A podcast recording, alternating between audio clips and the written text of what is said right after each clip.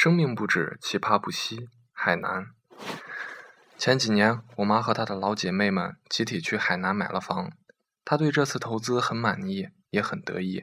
花出去的是花出去的是钱，收获的不只是房子，还有一种候鸟式的风生活方式。去年交房了，大家决定集体去重庆出发，自驾前往海南。驾车的原因是我妈以及她的闺蜜们。带了所有家居所需要的锅碗瓢盆、被子、毯子上路。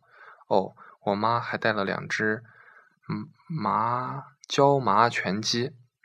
一路上，老闺蜜们都在畅想海南的椰风海景、便宜到流泪的海鲜、扔地上都没人捡的水果、温暖的阳光。我和发小为了轰他们，还喊出了“宁愿海南做条狗，不在帝都拿户口”的口号。高度亢奋了十多个小时后。老闺蜜们纷纷累了，这个时候车已经驾入贵州境内，于是决定就近找个酒店。怎么说呢？大概是大家气场太强了，刚好选择了在西部东莞。东莞。东莞，贵州阿姆斯特丹留宿。我才不会说这是那里。寻找过寻找住宿的过程，我和发小见了。大堂直接开在车库里的新奇招待所，正准备走一辆面包车，就停了，停在了前台。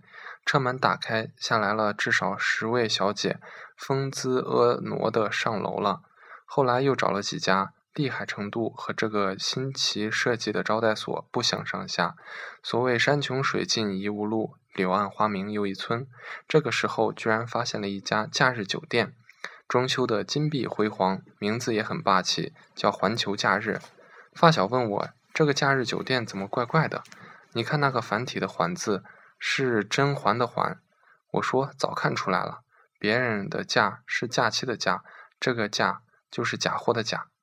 别人的日是好日子的日，这个的日是日你妈的日，管他呢，殊途同归，反正都叫假日。”乘着殊途同归的信念感和幻想着海南的椰风海景，就愉快的在这个环球假日酒店住下了。临睡前，发小从床单上揪出各种可疑的毛发，最后选择以坐姿靠墙入睡。接着，经过三天一天比一天疲惫的赶路，深度调研了沿途各个高速公路黑店现状，最后我们终于在深夜抵达了海南。P.S. 吐个槽。海南年轻人怎么那么喜欢骑摩托车呀？怎么那么喜欢嚼槟榔啊？满地都是鲜红的槟榔渣，真是吓死人了。到了海南，前面的疲惫都不值得一提。大家决定好好睡一觉，第二天开始享受假日，真正的假日。睡前我跟发小说：“咱们明天去三亚的水果批发市场看看吧，肯定特别便宜。我们就每样买一斤，从头吃到尾。”他兴奋地表示了赞同，甚至当天夜里都梦见自己和榴莲一起在跳舞。第二天睡醒了，简单洗漱了一下，就急忙赶到水果批发市场。太他妈需要被水果慰藉一下疲惫的心了。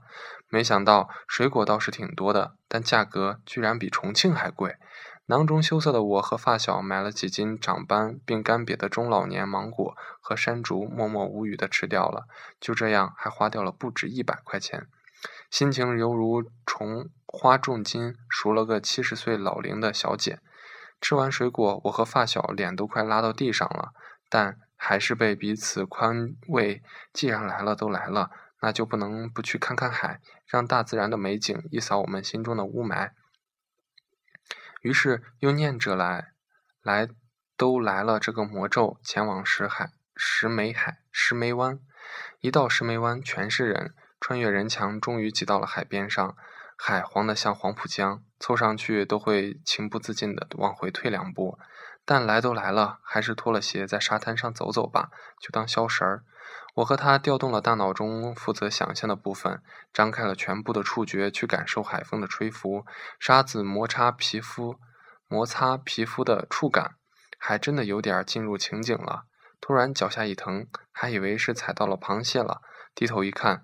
一根超长烤串签子正扎在拇指之间，我特淡定地抽出烤串签子，想着那就找个沙滩椅躺一下吧。一看坐沙滩椅押金三百，收费一小时一百。这几天的舟车劳顿以及对海南的失望终于爆发，累得只想一屁股瘫倒在沙滩上。但我们是文明人，要学会克制。于是默默捡起了一块别人放大型烟花剩下的纸硬纸壳，当沙滩椅坐着，脚下粘着的不知是沙粒还是烤串签子上的孜然。生活还是充满希望的。早上出门前，我爸跟我说：“记得回家吃晚饭。”想起这顿晚饭，我们又兴冲冲地往家走。回到那个并不熟悉的家，发现屁也没有。我妈说：“你爸早上穿双拖鞋，揣五百块钱去菜市场买菜，谁知道鱼要二百五一斤，什么也买不回来。”我说：“别说了，这就骂我们吗？这就骂们骂我们呢？想来海南吃鱼都是二百五。”在剩下的几天，我和发小研究了一下。你爸你妈在海滩上吃烧烤，会不会也把签子撂到沙滩上？他们在那边吃饭特别贵，昨天说是在那个酒店里边点了三个菜，一个炒意面，啊，一个意面，然后一个水果沙拉，然后还有一个什么什么汤，然后就花了嗯二百二百多，三个菜。我和发小研究了一下，研究了一种猥琐的玩法，并取名为“屌丝乐”。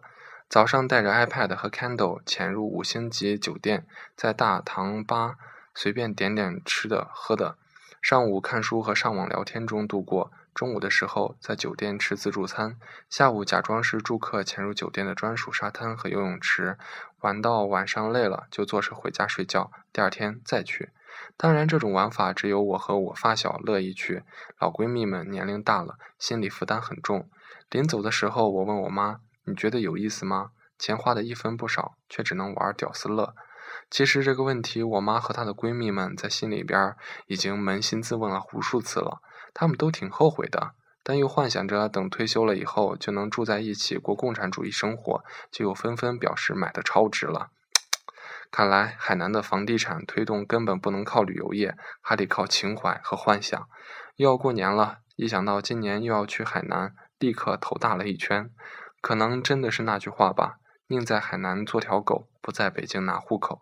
我觉得海南比做狗更恐怖的，就是做游客的优越感好多了。